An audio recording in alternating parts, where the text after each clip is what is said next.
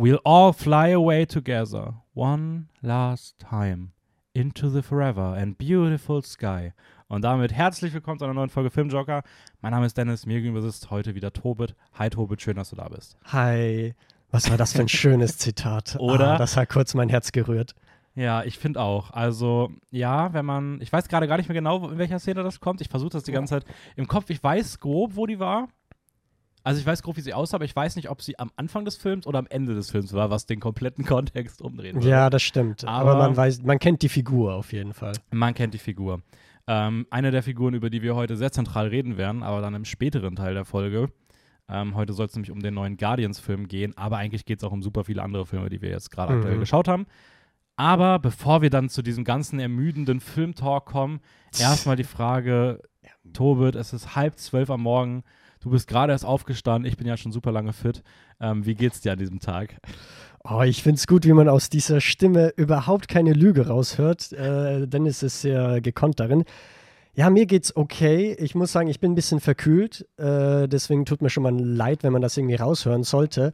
Weil Wien, weißt du, das Wetter in Wien sagt erstmal, ja, jetzt Sonne. Und ich weiß nicht warum, aber mein Körper macht jetzt einfach als Trotzreaktion draus, ja, jetzt äh, erstmal eine Erkältung, ne? Ja, es ist halt sehr schnell sehr warm geworden.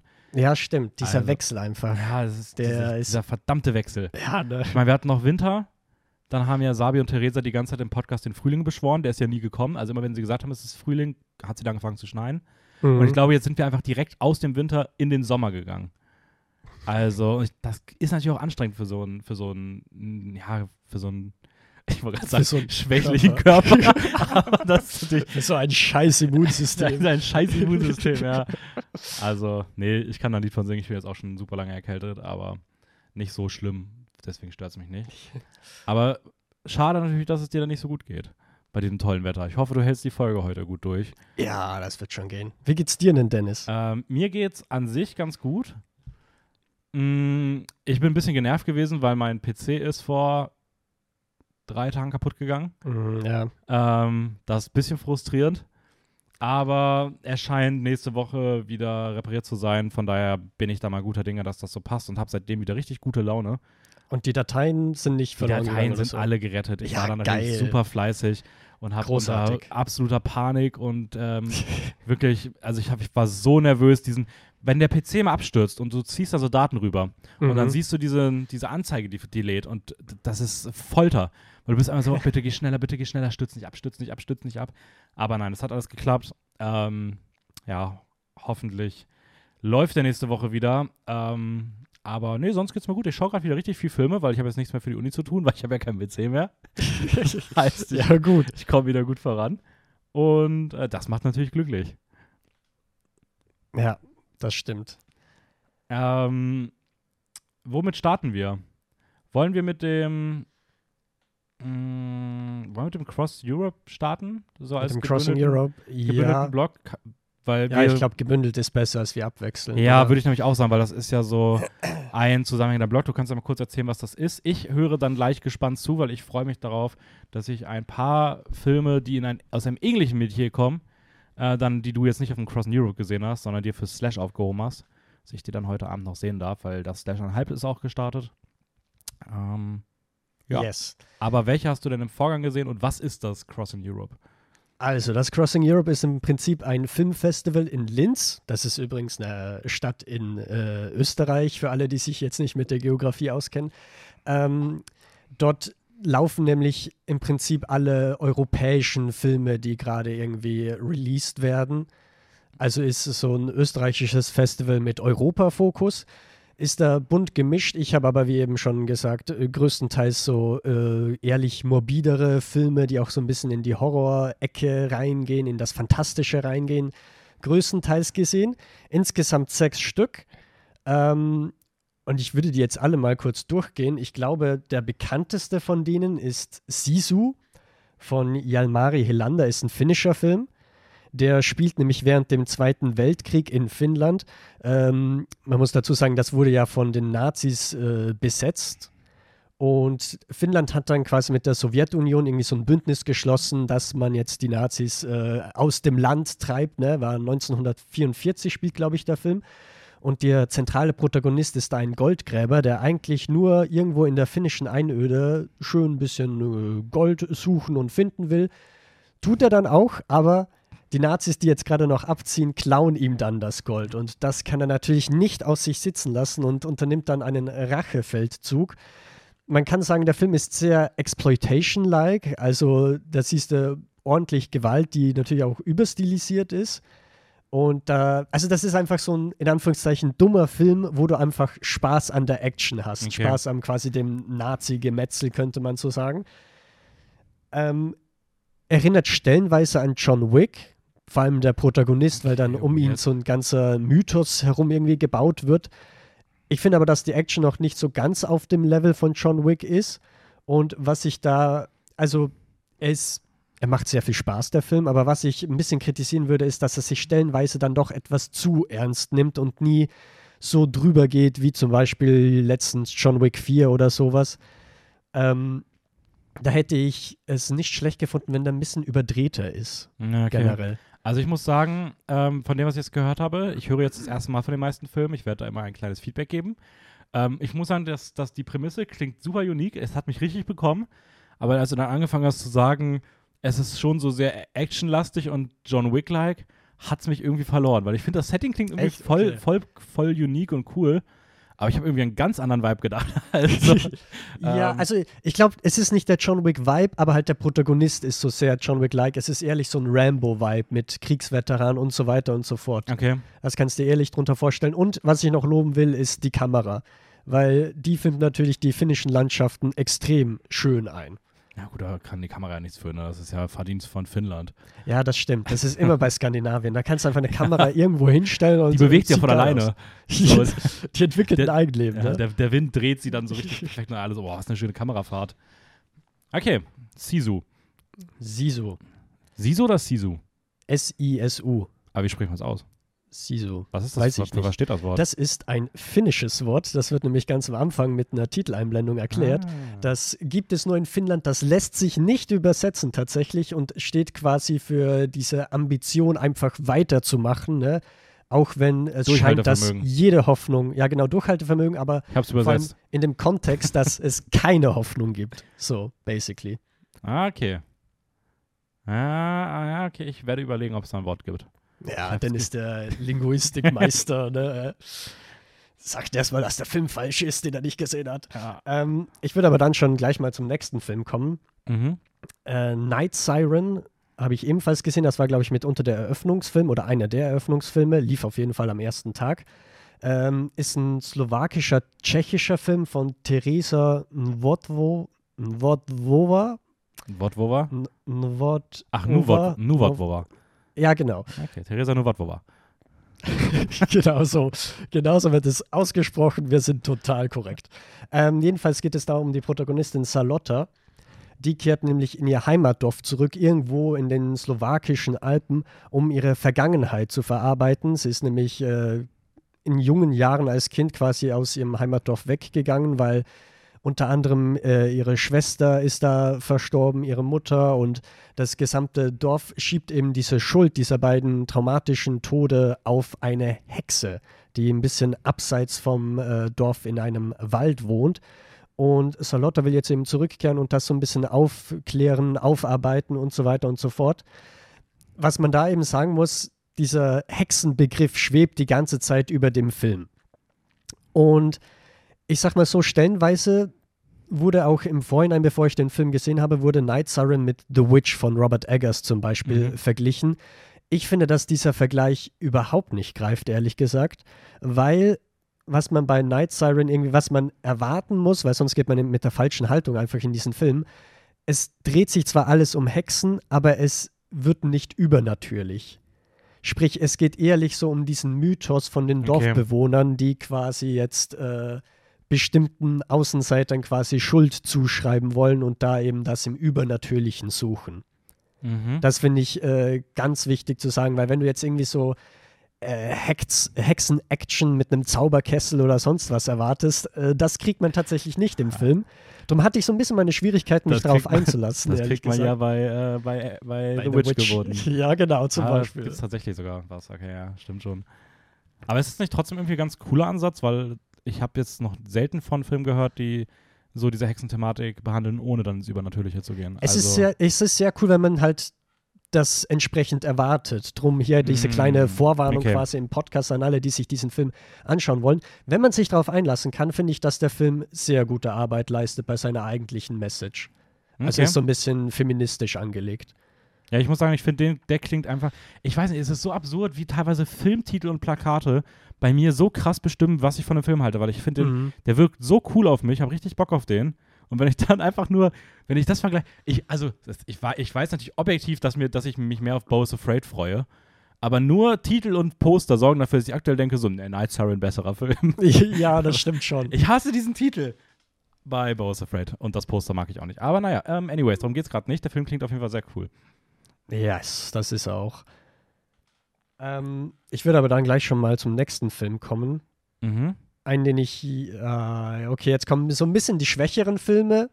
Äh, unter anderem Irati ist eine Koproduktion aus Frankreich und Spanien vom Regisseur, oh Gott, Paul Urquillo Alio. Ist, glaube ich, Franzose, also wird man es komplett anders Ja, aussprechen. das war schon gut so. Ja, doch, genau so macht man das. Das ist auf jeden Fall ein Fantasy-Mittelalter-Film, der spielt nämlich im Baskenland. Dennis, weißt du, wo das Baskenland ist? Natürlich weiß ich das. Das ist in äh, Spanien. Ah, Das ja. müsste sogar, ich glaube, es ist im, entweder im Nordosten, Osten, irgendwie so auf der Seite Spaniens müsste das sein. ja, genau. Also so bei der Grenze vom heutigen Spanien und Frankreich, so ungefähr. Klar weiß ich das. Ach, Dennis, du bist so smart. Da hast du versucht, ich hab, ja, ich, ich habe tatsächlich versucht, dich auf der kalten äh, Dings zu erwischen.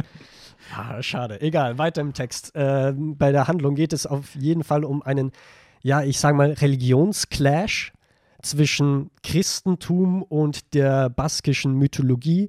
Denn wir sind zwar im Baskenland, aber jetzt kommt halt die Missionierung, ne? mehrere Lords eignen sich quasi diesen, den Christentum an. Ähm, da haben wir den Protagonisten, dessen Name ich vergessen habe, ist aber auch komplett wurscht. Er ist auf Itaki. jeden Fall. Nee, Hm, das ist die zweite Hauptfigur, aber knapp dran. Ähm, er ist auf jeden Fall so ein Lord, ein Erbe quasi dieses Lordstitels. Ne? Man beginnt, als er noch ein Kind ist. Und sein Großvater ist eben äh, ganz im Sinne vom Christentum.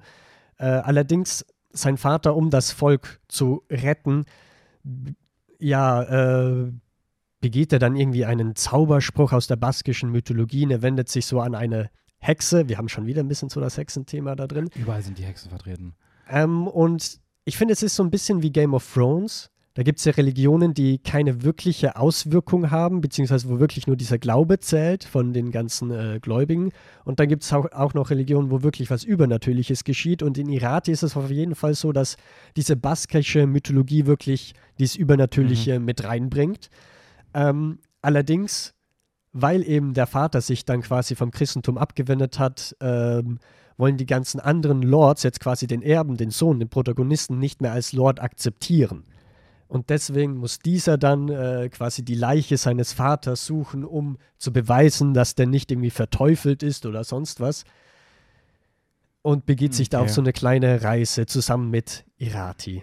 Ja, er heißt übrigens Eneko. Eneko, genau, das stimmt. Ähm, wollte ich natürlich noch nachgucken, weil wir unterstützen uns ja hier gegenseitig.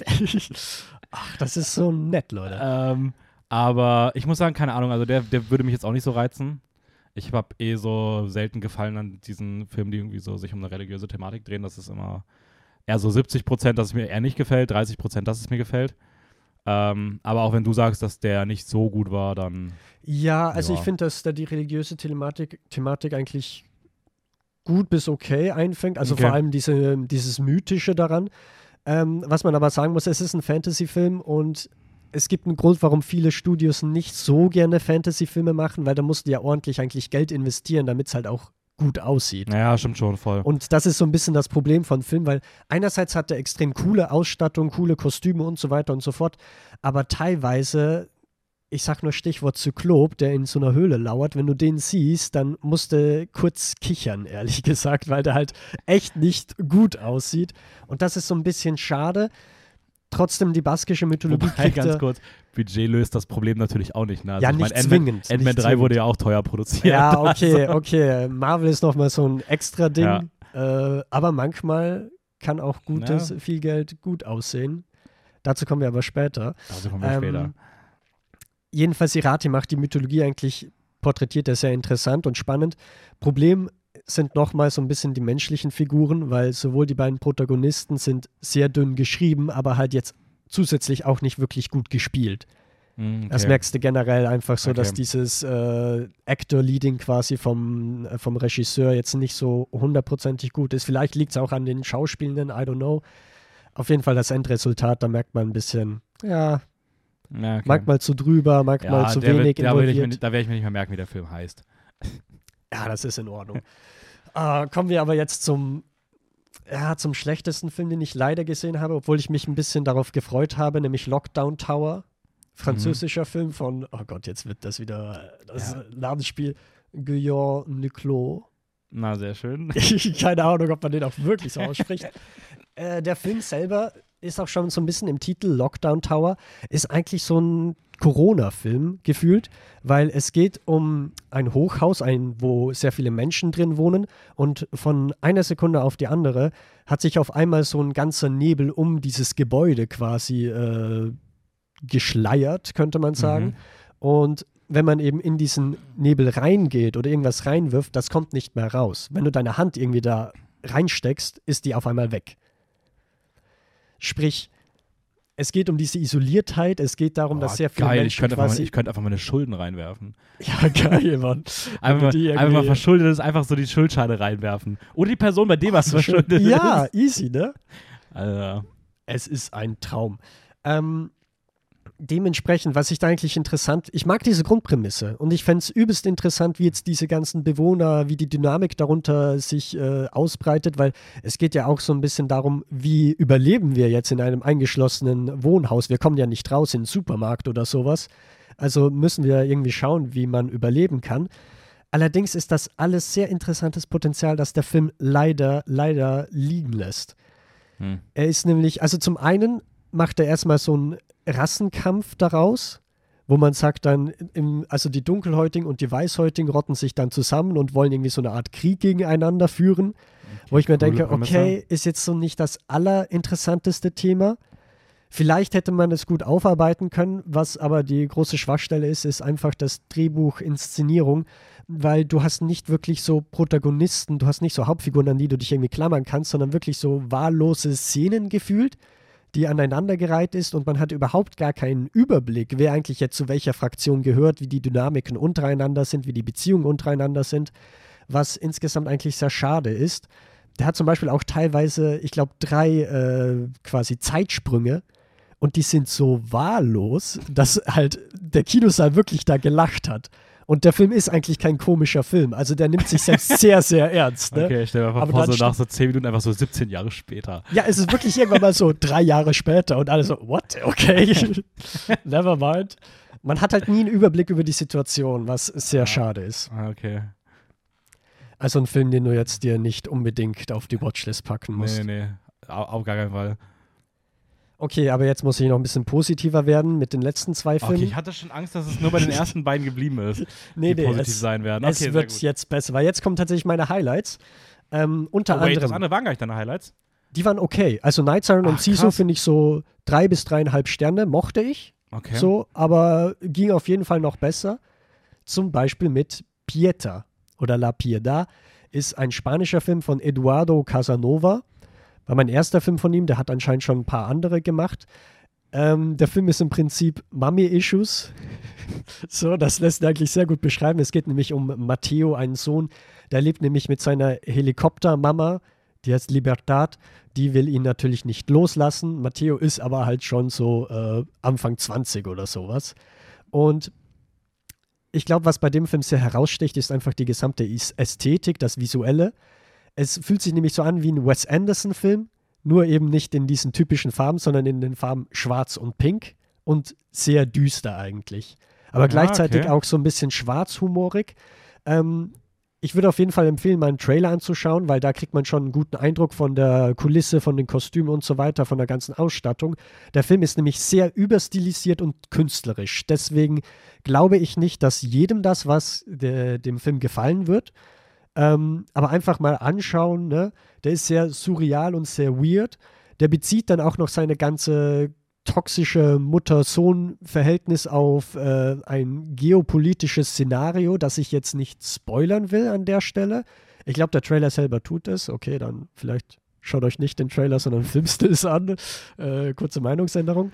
Ähm, aber das ist eigentlich sehr spannend insgesamt. Ja, ich habe direkt mal geschaut, ob ich den mir auch schon vorsorglich auf die äh, Watchlist gesetzt hatte. Ha hatte ich. Ah, sehr gut. Sehr gut. Der sieht wirklich, also der klingt, der klingt cool. Ja, auf jeden Fall. Also wenn man sich darauf einlassen kann, dann äh, hat man sehr viel Surreales und sehr viel schwarzen Humor. Aus welchem Land ist der? Spanien, ne? Ja, Spanien. Okay. Ah, cool. Mag ich. Finde das klingt cool. Und dann kommt es wahrscheinlich jetzt zu deinem Highlight, oder? Jetzt kommt mein Highlight. Tatsächlich eine kleine Überraschung, weil das der einzige Film ist, der eigentlich nicht so morbide ist. Nämlich äh, Das Lehrerzimmer. Ein deutscher Film von Ilka Chatak. Ähm, darin geht es nämlich um Carla Nowak. Das ist eine Neulehrerin an einer deutschen Hauptschule, die ist sehr idealistisch, also die begrüßt die ganzen äh, Schülerinnen und Schüler mit so einem Morgenritual ne, und will einfach äh, schönes äh, Lehrerleben im Prinzip führen mit ihrer ganzen Klasse. Allerdings kommt es, ich glaube, das hat man auch in der eigenen Lebenserfahrung immer mal wieder gehabt, kommt es zu Diebstählen. Ne? Geld wird gestohlen und man weiß jetzt nicht, wer es ist. Dementsprechend will die Schulleitung so ein bisschen vorgehen, verhört geradezu Schüler unter anderem. Und ähm, Clara, äh, Clara, Carla, sorry, Carla will auf jeden Fall ähm, da ein bisschen, also sie findet nicht die Methoden der Schulleitung okay, weil die doch schon ein bisschen übergriffig sind, könnte man fast schon sagen, und will dann auf eigene Faust quasi ermitteln, wer jetzt hier gestohlen hat und blickt da auch so ein bisschen ins Lehrerzimmer. Allerdings, und das finde ich eben, was der Film wirklich großartig macht, sie versucht eine Lösung zu finden und du kennst ja dies aus dieser Schulzeiten, ja, wir suchen jetzt eine Lösung, indem wir miteinander sprechen, wo alle miteinander zufrieden mhm. sind, ne? so dieses Gemeinsame und das wird mehrmals im Film wiederholt. Allerdings aus diesen ganzen Lösungsfindungen kommen eigentlich nur noch viel, viel mehr Probleme. Okay. Sprich, schlussendlich ist das ein Film, der ist sehr, sehr stressig, finde ich zumindest also als ich den gesehen habe, bin ich immer wieder auf dem Sessel hin und her gerutscht, weil ich es doch schon fast schon unangenehm fand, weil du halt wirklich, äh, du hast nicht diesen Idealweg. Du hast nur noch mehr Probleme und noch mehr Probleme und das ist halt so ein bisschen anstrengend, so gesehen, aber das macht der Film halt extra und ist sehr, sehr äh, gut inszeniert, vor allem auch noch ein Bildformat von 4 zu 3, das alles so ein bisschen einengt. Ne? Ah, okay. Generell sehr schön gefilmt. Ähm, also überhaupt nicht, an der Stelle muss ich sagen, überhaupt nicht wie sowas wie Fuck You Goethe oder so, sondern tatsächlich ein sehr guter deutscher Film über das deutsche Schul- und Bildungssystem. Ja, nice, der klingt auch ganz cool. Also ich glaube, welche hatten wir jetzt? Wir hatten, wir hatten das, also das, das, das Lapierdat ist, glaube ich, mein, von deiner Erzählung jetzt mein Highlight. Mhm. Ähm, dann würde, glaube ich, bei mir Night Siren kommen, dann der Film, dann Sisu und das war's. Also mehr hast du ja nicht vorgestellt. Waren ja, ja genau. Vier, waren ja okay, nice. Äh, würdest du insgesamt, aber die Filme, die wir jetzt auf dem Slash und Halb noch sehen, die hast du dann ausgelassen. Die wären auch auf dem Crossing Europe gewesen. Nee. Doch, doch. Das waren jetzt die fünf ersten Filme, die ich genannt habe. Die laufen jetzt auch auf dem Slash und Halb. Also Night Siren, Sisu, ah, okay. Irati, Lockdown Tower und Pieter. Nur das Lehrer. Äh, nur das Lehrerzimmer lief dann nicht. Okay, okay, okay. Und äh, die Filme, die jetzt, die wir jetzt noch auf dem Slash Hype schauen, die liefen aber nicht auf dem Cross Europe, oder? Nee, die liefen nicht. Okay, weil das sind ja auch keine europäischen. Ich war mir jetzt gerade bei dem heute Abend nicht sicher. Aber, ja, ich wäre auch nicht sicher. Ähm, okay. Ja, sehr cool. Ähm, dann bist du ja schon voll in der Stimmung drin. Ähm, du yes. wirst nächste Woche auch zumindest einen der Slash-Filme noch mal ein bisschen ausführlicher besprechen. Ja, vielleicht ähm, auch die anderen zwei. Werden wir mal schauen. Ah, okay, ja, sehr gut. Wir werden wahrscheinlich auch noch irgendwie was bei Instagram vielleicht zum Slash machen. Mal schauen. Da könnt ihr sehr gerne mal vorbeischauen. Wir heißen da Filmjoker-Wien übrigens. Oh, wie kann man so gut wieder die, die anderen äh, Kanäle hier promoten? Ja, ne? Großartig. Ähm, okay, dann mache ich mal weiter. Ich habe ja, auch noch bitte. was gesehen, bevor wir dann zu unserem Hauptthema kommen. Ich möchte auch noch über zwei Filme reden, die ich gesehen habe. Zum einen ähm, Peter Pan und Wendy. Äh. Live-Action-Disney-Verfilmung. Die nächste, ähm, jetzt einen Monat bevor Little Mermaid in die Kinos startet, also die Neuverfilmung von Ariel, ist das hier eben die Neuverfilmung von Peter Pan. Ähm, kein Kino-Release bekommen, direkt äh, auf Disney Plus outgesourced worden und einfach so ja, hingeschmissen, sage ich mal, äh, produziert, beziehungsweise Regie geführt hat David Lowry, den man vielleicht kennt von Pete's Dragon, den er schon gemacht hat, auch eine Disney-Verfilmung von das äh, Elliot das Schmunzelmonster. Ähm, ein, wie ich finde, großartiger Film mit einer der besten bisherigen Live-Action-Verfilmungen von Disney. Wenn nicht sogar die beste. ich bin mir gerade gar nicht sicher, ob ich Malefiz, Maleficent oder den auf 1 habe. Malefiz. Ja, auch ein guter Name. Ähm, außerdem hat er gemacht A Ghost Story und The Green Knight. Filme, die so eher im Lowry-Gewand sind, also so sehr entschleunigte, langsame, wunderschön Mhm. gefilmte Filme. Jetzt eben Peter Pan und Wendy. Ähm, der kommt unwahrscheinlich schlecht an. Also wirklich beeindruckend, wie schlecht er ankommt. Und ich verstehe es nicht so ganz. Ja, der ist jetzt nicht sonderlich krass, ist halt die altbekannte Geschichte, ne? Also Wendy Darling kriegt nachts Besuch von Peter Pan und zusammen mit ihren beiden, ich weiß gar nicht, Brüdern, glaube ich, und Tinkerbell geht dann zurück ins äh, nach Neverland und dort lebt Captain Hook und Captain Hook greift die Lost Boys an und will Peter Pan umbringen und es gibt ein Krokodil und ja, die altbekannte Handlung, nichts Neues. Ähm, und ja, ich weiß nicht, ich, ich muss sagen, ich mochte den Film. Also ich fand den irgendwie, ich fand die, die Handlung gibt genug neue Punkte mit rein, um nicht nur eine 1 zu 1 Kopie zu sein. Es ist schon sehr dicht, sage ich mal, im Original dran. Aber ich, man muss, glaube ich, auch akzeptieren, dass das einfach auch so sein soll seitens Disney. Mhm. Ähm, anders aber als zumindest bei so Sachen wie Lion King ähm, ist das hier zumindest noch in Ansätzen noch mal ein bisschen was anderes, weil auch die Perspektive mehr gewandelt wird. Ich finde, man ist deutlich dichter aus der Sicht von Wendy dran und Peter Pan ist ein wenig weniger Heldenfigur, sage ich mal. Dafür ist Wendy die deutlich stärkere Person hier, die mehr Zeit bekommt. Ähm, Jude Law spielt Captain Hook ganz cool für das, was ein FSK 6-Film irgendwie damit machen kann.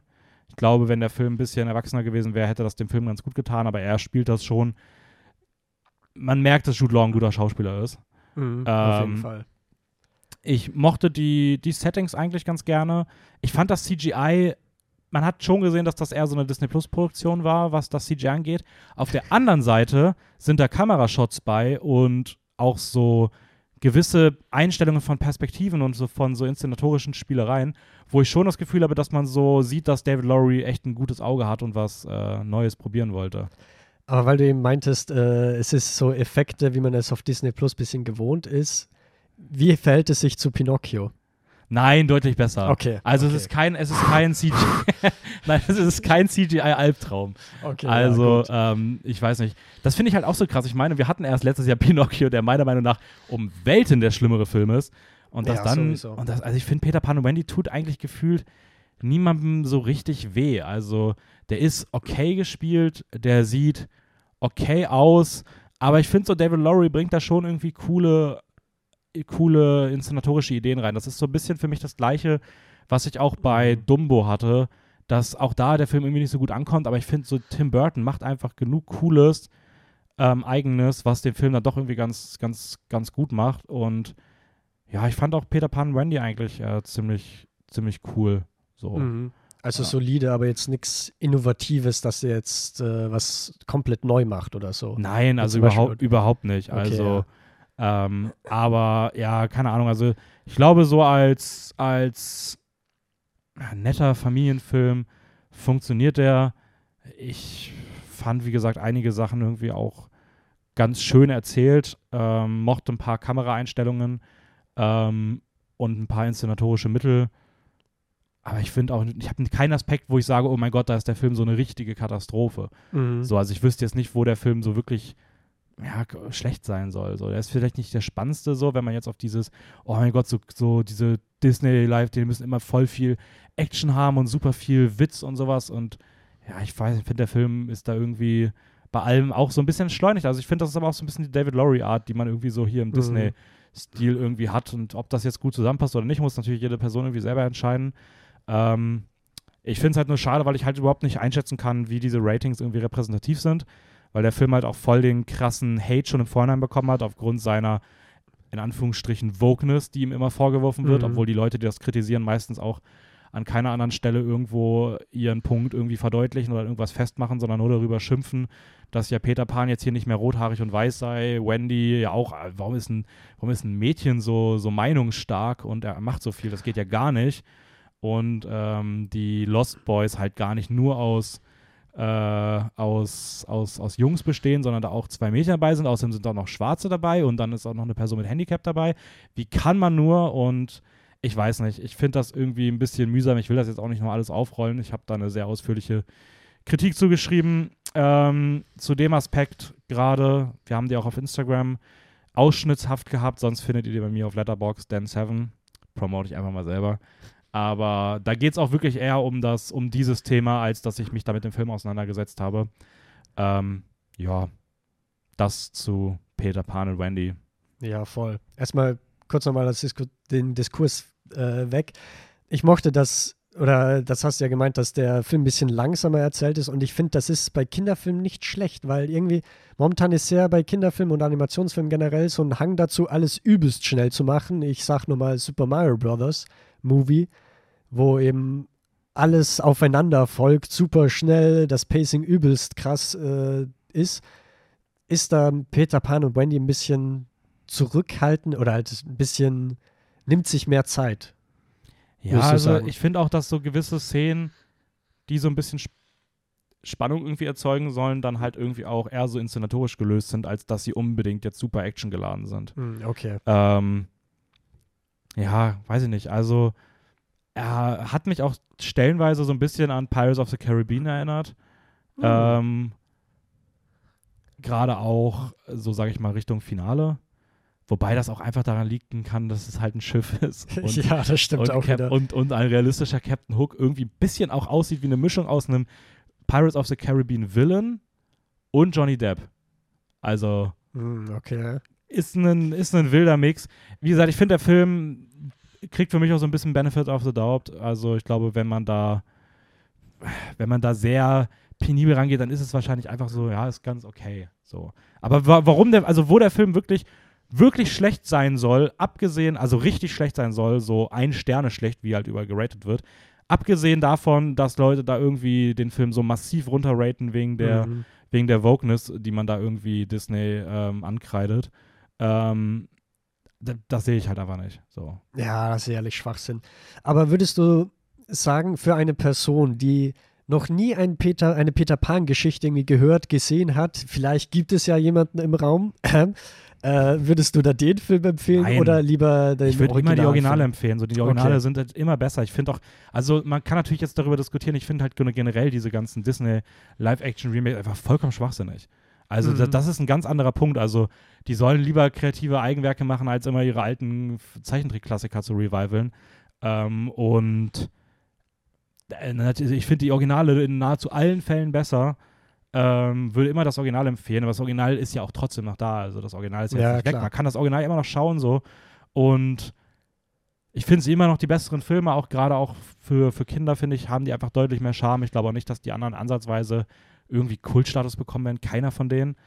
Ähm, aber es ist, es, sie tun trotzdem niemandem weh. So. Ähm, ja. Emily the Criminal habe ich auch gesehen. Hm? der, Über, der, Übergang. Ähm, Emily the Criminal von John Patton Ford, ein Thriller, der sich um Emily dreht, die von ihren Studienschulden zerfressen wird. Äh, sie jobbt irgendwo, ich glaube, ich weiß gar nicht, was genau es ist, so eine irgendwie so eine kleine Küche irgendwo, mhm. ähm, wo sie halt so ein bisschen ähm, am Kochen ist, aber es sieht auch aus gleichzeitig wie so ein Lager. Also ich bin mir nicht ganz sicher, was es ist. Aber sie arbeitet auf jeden Fall irgendwo auf sehr geringer, äh, geringer Basis, was so Einkommen angeht, ähm, weil sie ist auch vorbestraft. Äh, man erfährt nicht direkt warum, aber sie hat eine Vorstrafe und bekommt deswegen auch nahezu keinen Job. Es ist auch Mühe, also es ist auch leid, sich überall zu bewerben und immer deswegen dann abgelehnt zu werden. Ähm, und durch ihren Arbeitskollegen bekommt sie eine Nummer zugesteckt, wo sie einen Auftrag erledigen kann, um dann in sehr kurzer Zeit erstmal nur 200 Dollar zu verdienen, aber für fast keinen Aufwand. Es fängt mit Kreditkartenbetrug an und das spitzt sich dann immer weiter zu, weil sie sehr schnell merkt, dass ja, dass das vielleicht eher ein Weg ist, um finanziell ansatzweise im Leben voranzukommen und alles andere, der legale Weg scheint ja nicht zu funktionieren. Ähm, und so entwickelt sich ein kleiner, 90-minütiger, schön runtererzählter Krimi-Thriller, ähm, der immer wieder ein bisschen auch mit so einer Joker-Evolution seitens der Hauptdarstellerin ähm, verglichen wird. Uh. Äh, Aubrey, Aubrey Plaza spielt die Hauptrolle. Die kennt man vielleicht auch aus äh, Scott Pilgrim, Happiest Season, Black Bear hat sie auch die Hauptrolle gespielt. Ist eine sehr, sehr, sehr coole Darstellerin, die das hier auch wirklich großartig spielt. Also Aubrey Plaza ist hier wirklich Show Showstealerin. Und äh, so coole, ich weiß nicht, ich finde, sie macht so richtig viel über ihre Mimiken. Mhm. Und ähm, der Wandel ihrer Figur und die Entwicklung ihrer Figur einfach richtig cool. Äh, Theo Rossi, den ich sehr mag, den kennt man vielleicht aus Sons of Anarchy. Da kenne ich den zumindest her. Ähm, auch eine coole Besetzung an, an ihrer Seite, der endlich mal zeigt, dass er, ich weiß nicht, hat irgendwie so eine gewisse Ausstrahlung, die irgendwie auffällt. Und ja, ich weiß nicht, ich mochte den Film. Ich finde, wenn man so sich auch diese Joker-liken Filme anschaut, von irgendeiner Person gerät auf den, auf den falschen Weg, hat man immer so das Gefühl, dass man weiß grob, auf welche Station und wie der Film so, auf was er hinauslaufen wird und wie er sich entwickeln wird. Aber irgendwie, Emily the Criminal hat es geschafft, dass ich so permanent nicht wirklich wusste, was als nächstes passiert, was auf mich zukommt, Mhm. wie es ausgeht und auch an vielen Stellen Sachen so macht, wie ich es nicht unbedingt aus dem Genre kenne, was ich denken würde, wie sich die Handlung da entwickelt. Ähm, und ich mochte den. Fand er cool. 90 Minuten, ist auch, heißt, wird nie langweilig. Ähm, Ah, ja. Macht nicht mehr aus seiner Zeit, als er, als er machen sollte und äh, that's the movie. That's the movie. Ich habe mir den auf Prime ausgeliehen. Der, den gab es mal eine Zeit lang für 99 Cent zum Ausleihen dort. Okay, Ähm. aber Streaming gibt es ihm anscheinend nicht irgendwo gratis in einem Abo oder Boah, so. das wäre richtig bitter. Also für, für, für, für mich, für euch wäre es Ja. gut. Äh, den gibt es zum Leihen auf Prime Video und zum Streamen gibt es den auf Netflix in den USA, Australien, Belgien und Kanada. Tja. Also macht mit der Info, was ihr wollt. Ähm, okay. Kommen wir. Kommen wir von einem 90-minütigen Film zu einem zweieinhalb Stunden Film. Ja, knapp so, genauso lang. Ähm, unser Hauptthema heute. Äh, der mittlerweile zu vielte Eintrag im MCU. ähm, der dritte Eintrag im MCU von James Gunn. Ja, kommt drauf an, ob du dieses Holiday Special zählst oder Der nicht. ne? vierte Eintrag von James Gunn im äh, MCU. Und der Abschluss der Guardians-Trilogie, Guardians of the Galaxy Volume 3. Ähm, wir haben den gestern im Kino gesehen. Ich habe eigentlich gesagt, ich möchte nicht mehr über MCU-Filme reden. Für mich ist kein MCU-Film, für mich ist es ein Der Guardians-Film. zählt nicht. Ich habe das, glaube ich, aber sogar damals schon Ja. geschrieben, dass ich Guardians ausklammern will. Weil ich mag die Reihe eigentlich, also ich mochte sie bisher. Ja, es ist verständlich. also ich glaube auch vom ersten Teil an ist das irgendwie so eine, gefühlt so eine Klammer, die ein bisschen neben dem äh, MCU ein bisschen existiert. Und dann halt immer wieder ein bisschen mit äh, verwoben wird. Aber bei dem man halt schon Ja, merkt, es ist halt was Eigenständiges von James Gunn, der halt auch so seinen eigenen Stil reingebracht hat, dass gefühlt irgendwie jetzt auch die normalen MCU-Filme so ein bisschen die Guardians kopieren, wenn es um äh, Witz und so weiter geht. Ja, voll. Also das ist, äh, ich meine, das beste Beispiel für mich ist der Thor. Also Ja, ja. Thor ist durch Ja. Guardians gefühlt einen kompletten äh, Char Char- Character Makeover durchlaufen. Ähm, was auch gut funktioniert hat. Aber ähm, ja, jetzt der dritte Eintrag. James Gunn verlässt das MCU. Ähm, der wird jetzt die Feder bei DC übernehmen. Yes, der geht rüber.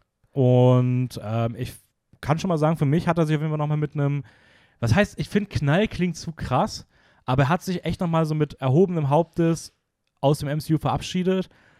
Und äh, man hat schon das Gefühl, das MCU lässt da einen Kreativkopf gehen, der das einzige Positive war, was man im Hause Marvel gefühlt noch hatte.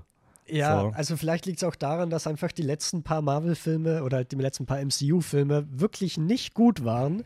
So, deswegen fühlt sich das halt, weil jetzt ein guter Film quasi nochmal mit James Gunn um die Ecke kommt, fühlt das sich nochmal besser an. Fühlt das sich nochmal Ja. irgendwie knalliger an, großartiger oder sowas gefühlt. Ja, voll, das kann halt irgendwie auch sein. Also ich meine, die, die Messlatte war halt irgendwie sehr niedrig. Also selbst, selbst ich, der gesagt habe, ich versuche Guardians komplett getrennt davon zu betrachten, trotzdem hatte ich irgendwie das Gefühl, dass die letzten Filme mir das irgendwie runtergezogen haben. Mhm. Ähm, umso erfreuter bin ich gewesen, dass ich den Film ähm, ziemlich gut fand.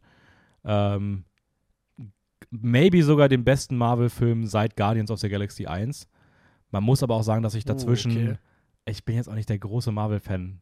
So, also ich wüsste nicht, welchen ich seitdem noch mal besser fand. Captain America 2 war vor. War vorher, natürlich, okay. den finde ich nämlich besser. Ja, ja, ähm, dachte ich mir. Aber ich fand Loki super, aber das war ja eine Serie, aber so von den Filmen. Es gab einige, die ich auch immer noch sehr mochte. Also ich mochte beispielsweise auch den äh, vierten Tor ganz gerne. Ähm, ich mochte Black Widow, also ich mochte immer wieder vereinzelt Filme auch äh, schon ganz gerne. Aber trotzdem muss ich sagen, es ist für mich trotzdem der beste eigentlich seit neun Jahren. Was äh, schon krass ist so. Aber fairerweise muss ich auch sagen, weil das jetzt wahrscheinlich manche Leute sagen werden, hä, aber da waren noch die. Ich persönlich habe immer meine, meine Probleme gehabt mit so Sachen wie Spider-Man No Way Home, also der dritte Teil, den ja viele ja. ultra gefeiert haben, mhm. und auch Infinity War und Endgame. Ich finde die beiden sehr, sehr gut mittlerweile. Also ich kann das schon anerkennen, dass das was krasses ist. Aber so subjektiv hat es mir immer nicht so sehr gefallen, weil ich immer finde, dass die Filme so ein bisschen unter dieser zweigeteilten Struktur auch leiden. Ähm, dass der eine Film so wirkt wie ein Vorgeplänkel und der andere Film dann irgendwie sich über weite Strecken irgendwie erstmal abmüht, alles wieder neu aufzustellen. Ähm, ich finde die trotzdem gut, aber ich fand den irgendwie eine Spur besser. Ja, also ich meine, du und Rafa haben ja schon oft über Marvel-Filme im Podcast geredet, drum äh, stationiere ich mich mal kurz zum MCU generell. Mhm. Also du bist mochte, schon ein großer Fan, du hast auch ein Marvel-T-Shirt an. Ich bin übelster Fan, ja. Ich habe gerade so ein kleines Baby Groot-T-Shirt an. Ja. Ähm, nee, äh, ich mochte tatsächlich die erste Phase generell, auch wenn es da ein paar äh, Filme gab, die jetzt nicht so entzücken, aber prinzipiell mochte ich diese Anfangsphase, wo man sich noch ein bisschen ausprobiert hat oder halt noch nicht so ganz diese Ader gefunden hat.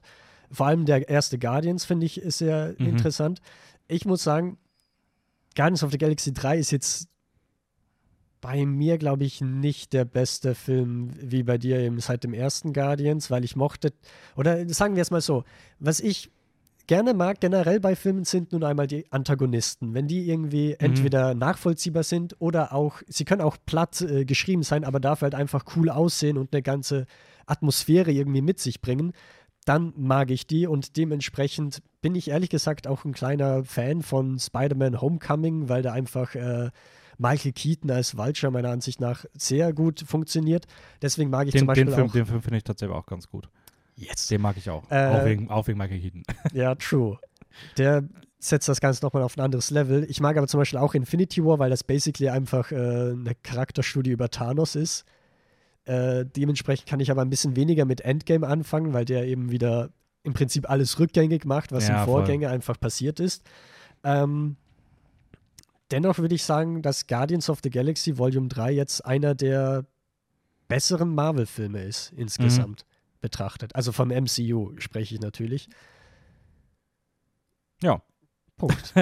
ich, ich, war mir nicht sicher, ob noch was kommt von dir. Aber, ähm, ich war mir auch nicht sicher. Aber ja, würde ich, würd ich auf jeden Fall auf jeden Fall so unterschreiben. Also, ähm, ich finde, man merkt irgendwie, ich weiß nicht, James Gunn hat irgendwie so eine Art und Weise, wie er es schafft, dass, dass man da sitzt und auch wenn es wieder die altbekannten CGI-Welten sind und es die Mhm. Storystruktur irgendwie hat, trotzdem war ich irgendwie so permanent zumindest interessiert daran, was mir gerade erzählt wird, wie die Geschichte sich entwickelt und auch so die Sets irgendwie zu sehen, weil auch, ja, sie sah, war natürlich sehr computer-like, gleichzeitig sahen sie aber wirklich cool aus. Also ja, ja, also ich finde, dass die Locations einfach nochmal vom Konzept her nochmal coole Ideen irgendwie mitbringen, cool voll. aussehen mhm. oder so. Also und gerade im Vergleich zu bei mir Tor 4 oder äh, Ant-Man 3, die ehrlich generischere Sets haben.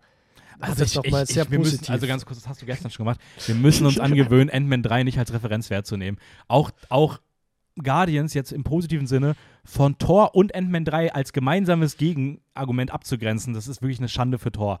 Weil Ant-Man 3 ist so ein Schmutz gewesen, den, den, der, der darf ja, dann nicht mit, auf, ja. mit irgendwas anderem auf, einem, auf einer Stufe stehen. Also. Das stimmt schon, aber ich finde, okay, im Gegensatz zu Tor 4 finde ich jetzt Guardians of the Galaxy 3 nochmal um einiges besser. Mhm. Aber ich war auch kein großer Freund von dem vierten Tor. Ja, ich muss sagen, Guardians, Guardians 3 hat jetzt auf jeden Fall auch nochmal dafür gesorgt, dass ich nochmal ein paar Marvel-Filme, die zuletzt waren, auch nochmal ein bisschen mehr einordne, weil mhm. man schon sagen muss, okay, verglichen mit dem jetzt waren die schon eher auch ein bisschen schwächer und, und unkreativer und weniger irgendwie, ja, was, was, was Uniques so und der bleibt halt deutlich krasser hängen so. Das ähm, auf jeden Fall. Äh, sollen wir vom Kontext ein bisschen spezifischer auf den Film gehen? Oh ja, sehr um gut. was geht's eigentlich, Dennis? Ähm, es geht um die Guardians of the Galaxy. Es geht um, ähm, um Peter, heißt er Peter? Ja, ne, Peter Quill. Peter Quill, ja. Peter, warum heißen die alle Peter? Naja, es geht um Peter Quill, der ähm, massiv darunter leidet, dass, äh, dass Gamora ja weg ist. Und also wir spoilern natürlich ein bisschen zum, äh, zum, zu den früheren Filmen. Also Ja, wir ja. setzen jetzt halt an, wo der Film ansetzt. Wir werden zu Guardians nicht, nicht wirklich spoilern. Wir versuchen uns ein bisschen zu, auf die Sachen zu beschränken, die so Setup betreffen und so, sage ich mal, vielleicht im ersten Drittel des Films ungefähr stattfinden, danach ein bisschen vage über den Rest reden. Mhm. Ähm, also Peter, Peter, Peter Parker wollte ich gerade sagen. Peter Quill, alias Star-Lord, leidet halt darunter, dass Gamora ja wie bekannterweise ähm, weg ist und er seine, die Liebe seines Lebens verloren hat. Ähm, und ja, dann kommt Adam Warlock, eine Person, die wir schon aus, Ja, dem, stimmt. aus dem Abspann des äh, zweiten des zweiten Guardian-Film kennen, der eine eigene politische Mission verfolgt und ähm, das Hauptquartier der Guardians angreift. Es kommt zu einer actiongeladenen Kampfsequenz, bei der Rocket äh, schwer ver verwundet wird und nicht so leicht gerettet werden kann, weswegen die übrig gebliebenen Guardians, auch mittlerweile ja um bekannte Namen erweitert wie Nebula und Mantis, ähm, sich auf eine, einfach ein weiteres intergalaktisches Abenteuer stößen müssen, um einen Code zu finden, mit dem sie ein, ein Gerät überbrücken können, was im Körper von Rocket verhindert, dass er gerettet werden kann. Ähm, und dabei gehen sie halt auf die, auf die Pfade seiner Vergangenheit und der Film nimmt sich dann halt auch in Rückblenden sehr viel Zeit, um uns zu zeigen, wo Rocket Mhm. herkommt, was es damit auf sich hat und ähm, ja, definitiv die, die, die Stärke des Films. Also die, die, die Story, was man bei Marvel ja äh, immer nur mit so einem weirden Lachen sagen kann. Ja, das stimmt schon. Also ich würde sagen, generell geht es halt so um dieses Loslassen von Vergangenheit, Trauma verarbeiten. Ich finde es eigentlich fast jeder Handlungsstrang hat was mit Vergangenheit zu tun, basically. Mhm. Voll, würde ich auch sagen. Ich meine, Aber- selbst die Handlung von dem, ich weiß gar nicht, wie er heißt, ähm, dem pfeifenden Dude mit der, Ja, ja, Der genau. das Erbe von Sean Gunn. Ja, der ich das- weiß nicht, wie die Figur heißt. der das Erbe von Yandu äh, äh, antritt. Selbst da geht es ja irgendwie darum, die Vergangenheit, also er wird von der Vergangenheit von seinem ehemaligen Freund halt irgendwie die ganze Zeit eingeholt und will halt das umsetzen. Also selbst da kann man irgendwie so einen Vergangenheitsbezug irgendwie, dass er so diesem Erbe gerecht werden will. Ja, ähm, voll. Aber ich würde sagen, das große Herzstück des Films liegt eben bei Rocket Raccoon, dessen Mhm. Vergangenheit man quasi äh, aufarbeitet. Und ich finde, das ist mitunter der stärkste Handlungsstrang des gesamten Films. Ja, Er ist ja aus mehreren ja. zusammengesetzt. Und all das wird super emotional. Das hat mich auch selber ein bisschen äh, nicht geschockt, aber überrascht.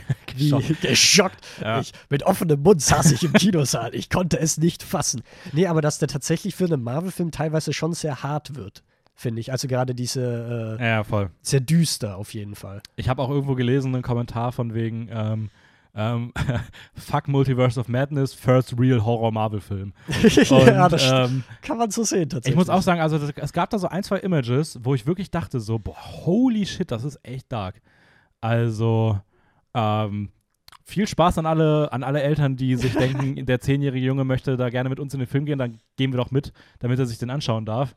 Äh, da werden die ersten traumatischen Bilder sich aber sowas von einbrennen. ähm, aber nee, Ja, ähm, aber auch generell gegen äh, realen Problemen äh, widmet der sich ja auch so ein bisschen. Ich will nur die Eröffnungsszene, also wirklich die allererste Szene möchte ich da übelst loben. Darf ich die spoilern? ja, Weil es ist ja die erste Szene Ja. so. Äh, wo man wirklich das Alkoholproblem von Peter Quill sieht und wieder halt sich komplett quasi aus dem Leben schallert und da ein bisschen auf. auf ich wusste gar nicht, äh, dass das die erste Szene ist. ich glaube schon, oder? Ich dachte, die erste Szene wäre die, äh, wäre gewesen, wie die kleinen Raccoons in einem Käfig sind und die Hand reingreift. ja, Ich glaube, das ist die das ist Eröffnungsszene. die erste Szene, ne? Ja, Aber und mit danach- der Peter Quill-Szene ja. kommt auf jeden Fall dann die Titeleinblendung. Ja, ich finde aber beide Szenen halt schon Ja, sehr das stimmt hart. schon. Also, Aber halt, dass dieses ganze Alkoholproblem irgendwie in einem Marvel-Film aufgearbeitet, also es wird nicht unbedingt aufgearbeitet, aber es wird auf jeden Fall angesprochen. Das fand ich schon stark, vor allem, weil ich da mich zurückerinnere. Tony Stark, Iron Man hat ja in den Comics immer ein Alkoholproblem eigentlich und das wurde zum Beispiel im MCU bislang, glaube ich, fast gar nicht irgendwie äh, angegangen. Dass das jetzt wirklich ernsthaft irgendwie inszeniert wurde. Und ich glaube auch, das, das wird nicht mehr kommen. Vermutlich nicht, wobei Multiversum, Dennis. Es Ja. ist alles möglich. Wenn nichts mehr läuft, dann holen sie Ähm, Robert Downey Jr. zurück. Ja, genau. Ähm, ja, stimmt schon. Also, aber auch da, wie gesagt, das ist halt für mich so James Gunn. Ne? Also ich meine, James Gunn hat ja auch bei Suicide Squad im Hause DC schon gezeigt, dass er halt schon sich auch für diese gebrochenen Seiten an Charakteren interessiert. Ja, aber ich Ähm, True, aber ich finde, dass das bei Guardians 3 im Verhältnis zur Guardians-Reihe nochmal stärker ist als wie davor. ja, nein, nein, nein ich, auf, jeden Fall. also, ne? also das auf jeden Fall. Marvel hat das noch nie gemacht. Auch Guardians hat das, selbst Guardians hat das nicht wirklich gemacht. Ähm, und äh, es ist auf jeden Fall super erfrischend und was voll Cooles, weil, wie du schon gesagt hast, es irgendwie auch diesen Realitätsbezug irgendwie hat. Ähm, aber wie gesagt, ich, es wundert mich bei James Gunn nicht. Das war so eher der Punkt, den, Ja, ich, ja, den ich sagen true. wollte. Äh, ich finde aber auch gerade extrem stark, was er halt rund um diese Rocket Raccoon-Handlung macht, dass es da halt auch, sage ich mal, sich schon noch sehr zentral mit dieser, ähm, ja, mit so Themen rund um Tierversuche, ähm, Ausbeutung Mhm. von Tieren, Einsperren von Tieren, ähm, sich irgendwie auch auf eine Art und Weise damit beschäftigt, wie sie schon sehr nahe geht, äh, wie es sehr harte Szenen erzeugt. Und dadurch, dass wir Rocket Raccoon halt irgendwie auch als dieses, also gleichgesetzt mit einem Menschen irgendwie kennengelernt Mhm. haben, ist es irgendwie eine schöne Brücke, die da geschlagen wird und die es irgendwie auch sehr stark anlehnt, sich da halt sehr stark auch mit ihm zu sympathisieren und mit der Position der Tiere halt irgendwie, was ich irgendwie einen ziemlich cool, coolen Schritt fand. So. Ja, voll. Also die werden ja mit ebenbürtigem Respekt eigentlich von dem menschlichen Wesen irgendwie Mhm. äh, konfrontiert. Ja, außer halt vom, vom Willen. Ja, gut, aber das ist natürlich Ja. noch mal ein anderes Ding, ne? Bei den Sympathisanten ist es auf jeden Fall so. Ähm, wenn wir gerade beim Lob sind, ich glaube, okay, was ich auch noch mochte, ist, ich finde es wahnsinnig spannend, dass äh, Groot noch immer noch im dritten Teil, dass man den irgendwie neue Funktionen oder sowas gibt und der dadurch noch mal irgendwie immer noch ein interessanter Charakter bleibt, obwohl er jetzt von seiner Charakterisierung jetzt nicht wirklich tiefgründig oder sowas ist. Mhm. Das mochte ich ehrlich gesagt noch, wenn wir bei den Figuren kurz bleiben. Ja, voll. Also das muss ich auch sagen. Ich finde auch Groot. Ähm, ich, Im zweiten fand ich ihn auch cute, als er so seine kleine, also als er der Baby Groot war. Ja. Äh, dann kam irgendwann Teenage Groot, aber trotzdem hatte ich so ein bisschen das Gefühl, dass er sich da für mich so ein bisschen erschöpft hatte, was mein Interesse an der Figur angeht. Gerade jetzt Mhm. auch, als er jetzt in den letzten Filmen so als äh, Side-Character mal irgendwo aufgetaucht ist, hat es mich irgendwie nicht mehr so gehypt. Ähm, aber in dem Film fand ich ihn jetzt auch wieder richtig cool. Also ich war, fand, weiß nicht, war nach Rocket, wo ich muss sagen, das ist generell das Ding. Ich muss echt sagen, dass mir eigentlich nahezu alle, ich fand alle Figuren echt cool. Ich mochte die Entwicklungen der Figuren. Ich finde irgendwie, es ist eine schöne Truppe irgendwie, die man so ins Herz geschlossen hat. Klar mag man vielleicht die eine oder die andere Person lieber, ähm, aber ich finde ihn auf jeden Fall trotzdem eine der besseren Figuren aus der Reihe. Aber ich mochte auch einige der anderen. Ja, ich würde halt sagen, dass die anderen jetzt nicht so viel neue Dimensionen irgendwie kriegen jetzt im dritten Teil. Also Nee. gerade im Gegensatz zu Rocket oder so, also was man zum Beispiel die Dynamik von Drax und Mantis, die man schon im zweiten Teil gesehen hat, die man schon jetzt im Holiday Special Mhm. gesehen hat, genau mit so einer Dynamik kann man eigentlich auch wieder rechnen. Im Ja, dritten voll. Teil. Aber ich mag trotzdem, dass, dass der Film irgendwie auch so beiden Figuren irgendwie so, so die Schwachstellen thematisiert und sich damit auseinandersetzt. Natürlich nicht auf dem Level, wie es jetzt bei, wie es jetzt bei Rocket der Fall ist, aber Mhm. beide bekommen auf jeden Fall so, ähm, die bekommen einmal so ihren, ihren, ihren wertigen Fall und dann aber auch wieder so einen Moment, wo sie irgendwie so den eigenen Selbstwert irgendwie wiedererkennen. So, was ich irgendwie schön finde und ich habe das Gefühl, dass so, so diesen kleinen persönlichen Abschluss hat eigentlich nahezu jede Person hier nochmal irgendwie bekommen. Aber natürlich ist dieser Film ähm, ein, eine komplette Rocket Raccoon Story. Ja, ja. Und äh, nicht nur das, er, er, er, er wirkt fast so und das, das kommt auch so ein bisschen durch nach dem Motto, es, es, es war immer dafür gemacht, dass es am Ende, also dass diese Figur am Ende im Zentrum steht. So. Mhm. Und ähm, natürlich kommt der Rest nicht ansatzweise daran, aber du kannst, glaube ich, auch keinen Film machen, wo du halt sechs Filme hast, die auf dem Level sich mit einer Ja, Figur stimmt. beschäftigen. So.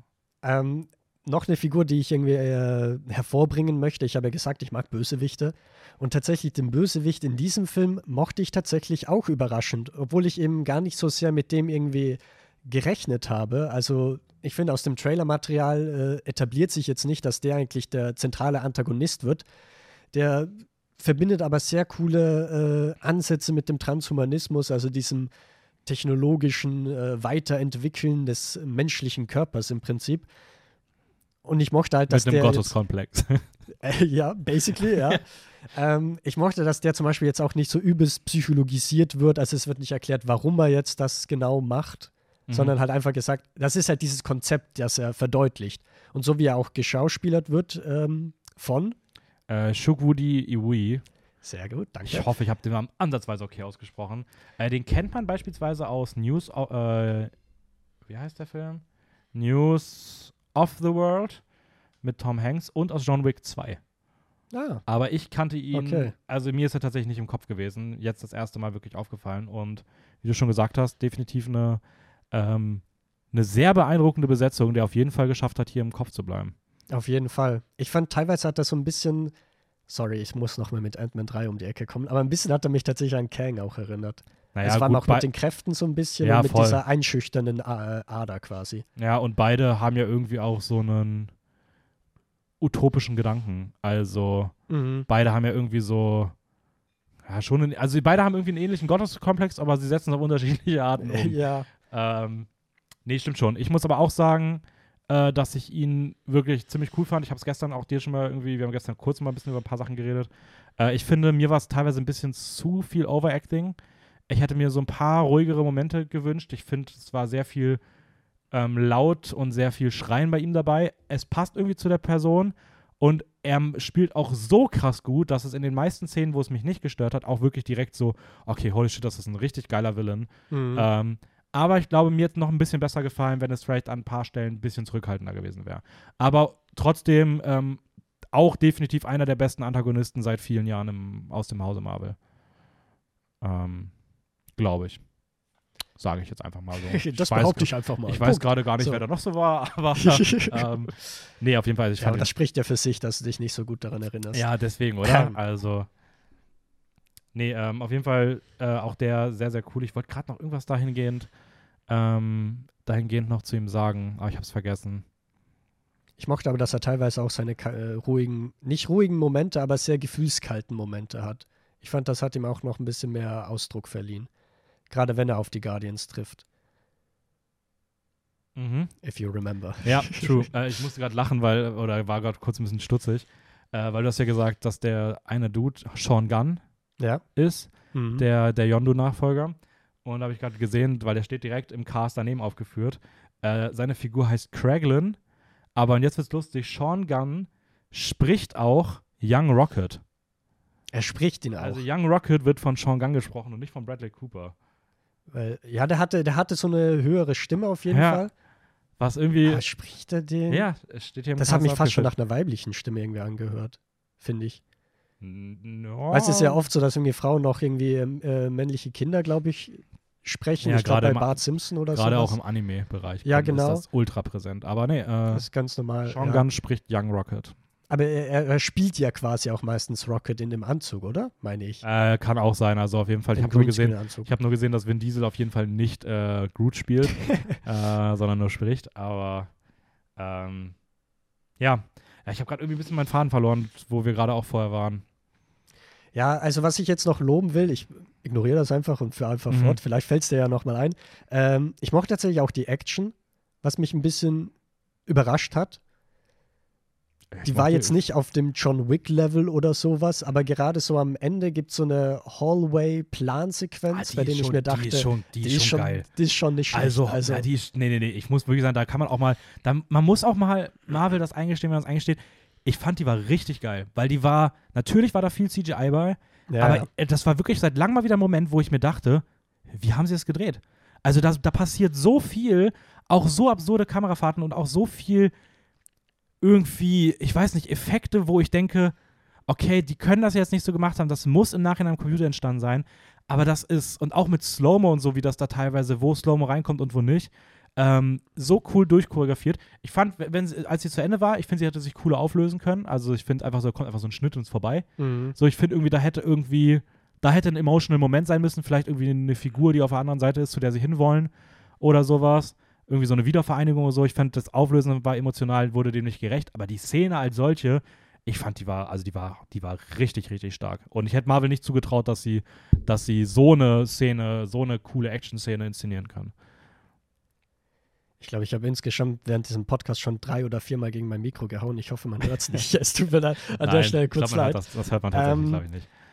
Ich muss aber sagen, also ich würde jetzt ein bisschen zum Negativen kommen, weil mir hat der Film, glaube ich, nicht ganz so gut gefallen wie dir. Ich habe schon Mhm. ein paar Sachen, die ich an ihm kritisieren würde.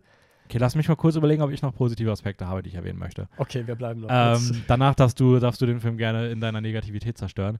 Ähm, Zerstören ist auch ein hartes Wort, muss ich dazu sagen. äh, ich bin auf jeden Fall noch, ich mochte die Farben noch sehr gerne. Also ich finde auch so die Farbästhetik teilweise echt Ja, cool. Ähm. Gerade auch in diesem, es gibt am Anfang so einen, ähm, so einen Setting, ich weiß gar nicht, Organope, Organtro, Orga Corp? Orgacorp oder sowas. Firma, oder? Ja, genau, aber ich weiß nicht, wie der, der Ort hieß, glaube ich, anders. Ja, ja, das war so Aber ähm, da fand ich auf jeden Fall, gerade was sie da mit Farben gemacht haben und so, das, das sah richtig geil aus. Ähm, ich fand auch überraschenderweise, und äh, natürlich, ist, man muss es immer ein bisschen im Kontext betrachten, aber ich fand auch Chris Pratt in dem Film echt mal wieder ganz cool. Ich finde, die Rolle steht ihm einfach gut und ähm, ich fand ihn hier, ich fand beim, beim Holiday Special wirkte er ein bisschen gelangweilt, war auch nicht so Mhm. wirklich im Zentrum. Ähm, aber jetzt hier, ich, ich, ich weiß nicht, ich fand, er hatte genug Facetten und auch verschiedene Emotionen und ich habe ihm das abgekauft und ich finde, er war auch, ähm, wie du schon gesagt hast, war auch alle, alleine schon mit dem Einstieg. Also irgendwie, ich weiß nicht, ich mochte die Figur tatsächlich ziemlich gerne. Ähm, und auch er hat das schauspielerisch echt gut gemacht. Ähm, habe ich noch was Positives? Hm. Äh, ich mochte die Musik. Ich finde, es ist natürlich Ja. sehr viel dieses, ähm, wir schmeißen einfach bekannte Songs zusammen. Aber ich finde, Guardians ist so eine Filmreihe, die sich das für mich verdient, dass ich das so machen darf.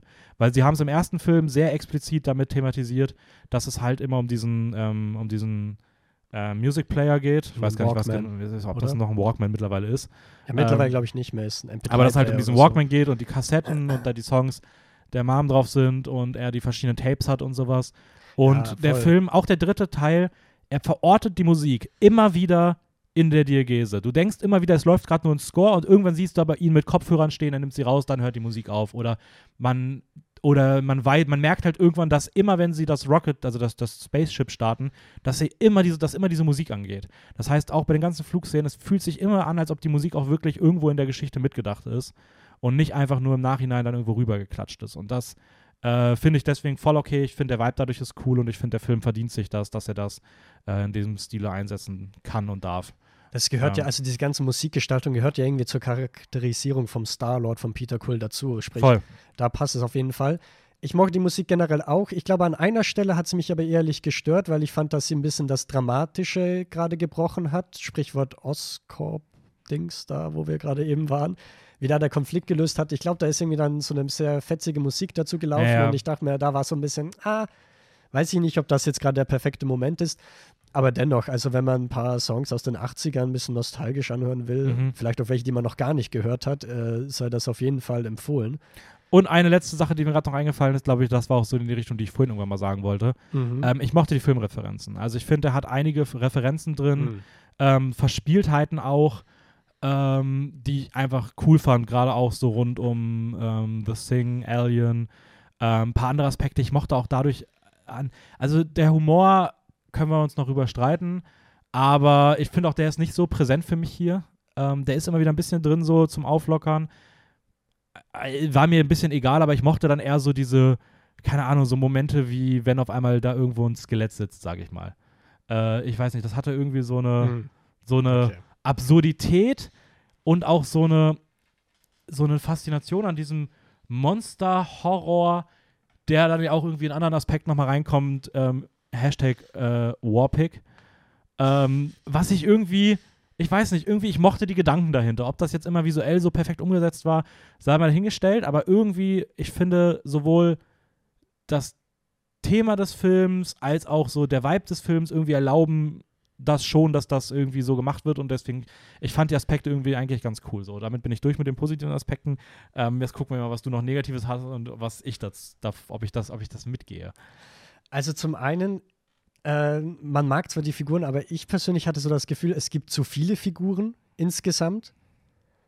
Ähm, vor allem Stichwort Adam Warlock, wie der eigentlich Ja, wegkommt. okay. Also der hat wenig Auftritte gefühlt und die sind halt manchmal cool, aber oftmals auch so ein bisschen, ich weiß nicht, ob cringe das richtige Wort ist, aber wo du dir halt so denkst, okay, er ist jetzt irgendwie der übelste Volltrottel, so, bei dem man sich dann halt denkt, ist das jetzt gerechtfertigt oder halt, wie halt in den Comics im Gegensatz dazu dargestellt wird. Ich fand halt auch, dass der Film halt sehr viele Nebel, Nebenstränge hat, dadurch, dass eben auch so viele Figuren äh, präsent sind und dass der Film mit zweieinhalb Stunden doch schon äh, ein bisschen lang ist. Also ich persönlich hatte tatsächlich das Gefühl, dass ich den ab dem dritten Akt oder so schon ein bisschen äh, ermüdet war von diesem ganzen mhm. Action-Spektakel, CGI und so weiter und so fort und auch so ein bisschen von den Figuren. Ähm, das hat sich dann irgendwo in einer Sequenz im Finale dann so ein bisschen, ist das wieder zurückgekommen, diese Freude dafür, aber ich fand, dass das Finale doch schon sich sehr gezogen hat und dass man da auf jeden Fall ein bisschen was hätte kürzen können. Mhm. Gerade auch wegen dieser Fülle an Figuren, dass man da vielleicht auch mal jemand rauslässt oder sonst was macht. Also ich muss auch sagen, ich würde dir zustimmen. Ich finde auch, der Film geht so 15 bis 20 Minuten zu lange. Ähm, ich fand aber eher den Mittelteil dort einfach zu ausführlich. Mhm. Ähm, ich mochte das Finale. Ähm, ich finde, dass ja, dass der, ich weiß nicht, der Mittelteil war mir irgendwie eine Spur zu viel. Ich, es kann auch sein, dass einfach auch, auch Alan Warlock bin ich kein Fan davon in dem Film. Ich fand den nahezu in keiner Szene wirklich cool. Ähm, und ich hätte da einfach sehr viel rausgestrichen. Ich glaube, das hätte dem Film einfach ein deutlich besseres Pacing gegeben. Ähm, und ich weiß auch nicht, ich finde so als, als Figur, hat es der Film jetzt nicht gebraucht. Äh, das wirkte für mich auch weniger für eine, nach einer James Gunn-Entscheidung, sondern eher nach Marvel, die gesagt haben, hey, wenn du jetzt bald weggehst und die Guardians ja auch eher so ein bisschen in den Hintergrund rücken, ich meine, die haben jetzt ihre Trilogie abgeschlossen, äh, wir würden gerne was mit Adam Warlock machen. Wäre mhm. cool, wenn der in dem Film bitte mit aufgebaut wird. Und zwar bitte mit den Charaktereigenschaften.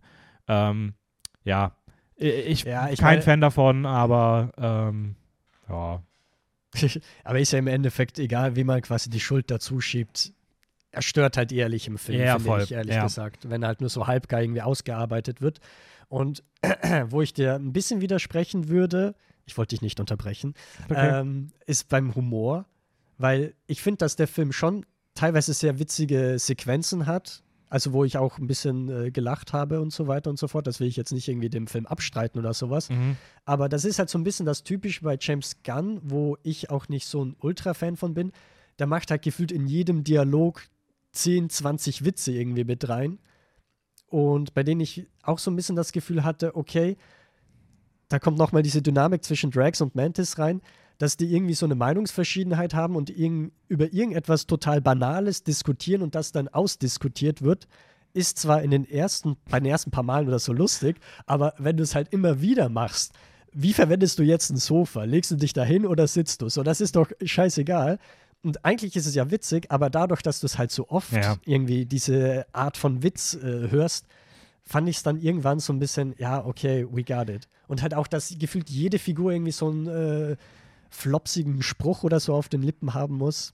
Ja, ich finde auch, dass gewiss, also wo, wo sich das bei mir dann eher wieder gespiegelt hat, ist, dass ich das Gefühl habe, dass oft Szenen so drei, vier Sekunden zu lang gehalten werden. Mhm. Weil dann ist eine Szene eigentlich durch und dann kommt aber nochmal so ein Kamerashot auf irgendeine random Nebenfigur, die dann einfach noch so zwei Sekunden steht und dann irgendwas sagt, irgendwas Lustiges und damit endet ja, die Szene.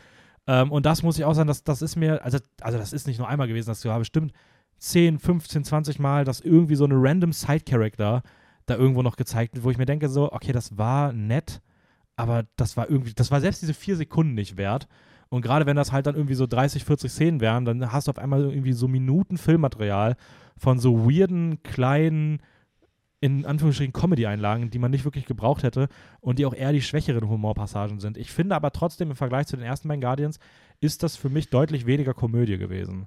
Also ich finde, also nicht nur, dass der deutlich mehr von diesen darken Momenten hat ja, und da, den dramatischen Momenten so. hat, aber ich finde auch, dass die Comedy hier gar nicht so vordergründig ist. Also mir hat die nicht so wirklich vorhandene Comedy jetzt nicht irgendwie den Film kaputt gemacht, weil ich eh das Gefühl hatte so, ja okay, es geht eh im Kern sehr stark um andere Sachen und um andere Momente und ja, Emotionen. Also ich würde auch nicht sagen kaputt gemacht, aber ich fand schon, dass viele Figuren reiner Comic Relief sind.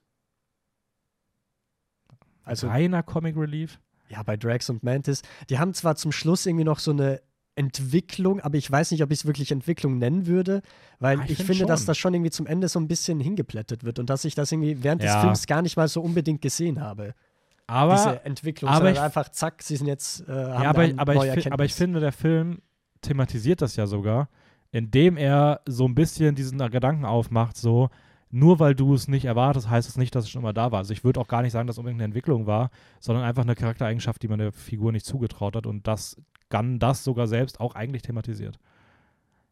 Dass er das, also es, es wird sogar ausgesprochen, also es wird sogar wirklich ausgesprochen, ähm, ich weiß nicht, ob es ein Spoiler ist, aber wo Drax dann halt sagt, naja, du hast mich ja nicht gefragt. Also es ist ja, er, er, aber es ist schon drin. Also es ist, es ist, es ist schon, man kann davon jetzt halten, was man möchte, aber es ist schon in der, in der Charakterisierung der Figur mitgedacht, dass man diese, in Anführungsstrichen, Entwicklung halt so einbettet, dass es halt weniger eine Entwicklung ist, sondern mehr ein, okay, nur weil er jetzt die ganze Zeit so ein bisschen als lustiger Dummy dargestellt wird, traut man ihm halt nicht zu und, und sieht das nicht in der Figur, obwohl man sogar die Eigenschaften teilweise in der ersten Szene von Drax im ersten Guardians of the Galaxy ein, eigentlich äh, thematisiert werden, weil er da darüber spricht. Äh, ich finde aber, das ist gerade ein gutes Stichwort für meinen letzten kleinen Kritikpunkt, den ich so ein bisschen habe. Ähm, und ich glaube, das ist man schon so ein bisschen von James Gunn irgendwie gewöhnt, nämlich die Moral, die Message, ne? Freundschaft steht über alles oder sowas, oder halt mit Freundschaft äh, kommst du durch alle Zeiten irgendwie durch und musst da einfach mal auf dein Herz hören. Ist ja auch so. Ist ja auch einfach so faktisch. Aber das ist halt auch so ein bisschen ein Kernproblem, das man generell am MCU festmachen kann, dass sich halt diese Moral ein bisschen wiederholen. Weil das hattest du schon im zweiten Guardians, im mhm. ersten auch schon. Und jetzt, was ich so ein bisschen schade fand, gerade auch die Szene, die du eben äh, angesprochen hast, ich finde, dass diese Message teilweise immer als Deus Ex Machina-Moment übelst oft eingesetzt wird und gefühlt auch bei jedem einzelnen Handlungsstrang. Würde ich jetzt mal behaupten. Und was sich zum einen wiederholt und an einer Stelle in Rockets Hintergrundgeschichte, die ich eigentlich sehr mochte, sehr emotional fand, fand ich sie aber auch so ein bisschen unpassend. Muss ich sagen, diese Freundschafts-Message. Äh, Stichwort Käfig. Aber okay. ich will jetzt nicht zu weit Warum? darauf eingehen. Okay, um da, reden wir, da reden wir gleich nochmal im Nachhinein ja, drüber. Das weil das wird sonst spoilern. Das würde mich mal interessieren. Aber ähm, ja, aber ich glaube, unterm Strich können wir sagen, auf jeden Fall einer der besseren MCU, einer der besten MCU-Filme seit vielen Jahren. Ja, das auf jeden Fall. Ähm, und ich finde, das ist doch auch mal was Positives hier. Beziehungsweise, nein, das ist kein MCU-Film, das ist der Guardians-Abschluss. Das hat nichts ja. mit dem MCU hat das nichts zu tun, oder? Also. Ich wüsste nicht, was das mit dem MCU, MCU zu tun hat. Ja, es kam kein Captain America vor, selbst es kam die, kein Tor selbst vor. Selbst die Post-Credit-Scenes sind eher nochmal erweiterte Abschlüsse von der Guardians-Trilogie, als dass sie irgendwas zum MCU aufbrechen. Ja, auf jeden Fall. Ähm, ja, wir sind durch. Wir sind durch. Ähm, ich glaube, viel mehr gibt es auch nicht zu sagen. Irgendwer von uns wird probably noch eine Kritik zu Guardians ähm, schreiben, die auf Instagram kommt. Mhm. Ähm, wann die kommt, keine Ahnung. Lasst euch überraschen. Ähm, Surprise. Sonst gibt es auch nicht mehr viel zu berichten. Ich werde jetzt, oder wir werden jetzt heute Abend dann in den nächsten Slash-Film gehen. Und Kann man sagen, welche bei uns noch anstehen? Ja, wir werden heute werden wir Let Talk to, nein, ja, Talk to Me. Ja, ja. Weil dann werden wir Talk to Me schauen. Ähm, und morgen dann lang erwartet, endlich mhm. ist es soweit, äh, Pearl, die Fortsetzung zu X. Ja, mal sehen, wie der wird. Beziehungsweise das Prequel, ja. Das, die Vorgeschichte, ne? Das Prequel zu, zu X. X. Aber es trotzdem ist ja eine, ja, okay, ist keine Fortsetzung, aber naja. Ja, Definitionssache. Naja. Ähm, ja, mal sieht mal, äh, schaust du noch irgendwas auf dem Slash oder bleibst du? Nee, nee, das war's. Okay. Ähm, ja, da werdet ihr dann auch in zeitnah von uns, von uns hören, wie wir die fanden. Yes. Äh, irgendwo werden wir das auf jeden Fall unterbringen und äh, demnach sind wir jetzt auch durch. Danke fürs Zuhören. Nächste Woche geht es weiter mit äh, David, David versus Brandon Cronenberg. Ja, ähm, einer schönen Familienfolge. Einer schönen Familienfolge. Für die ganze Familie. Also könnt ihr auch Kinder einladen ja, zum Zuhören. Wird bestimmt eine entspannte Folge. Ähm, und ich überlasse das letzte Wort wie immer Tobit. Ja, und ich sag nur schönen Tag und viel Spaß beim Filmeschauen.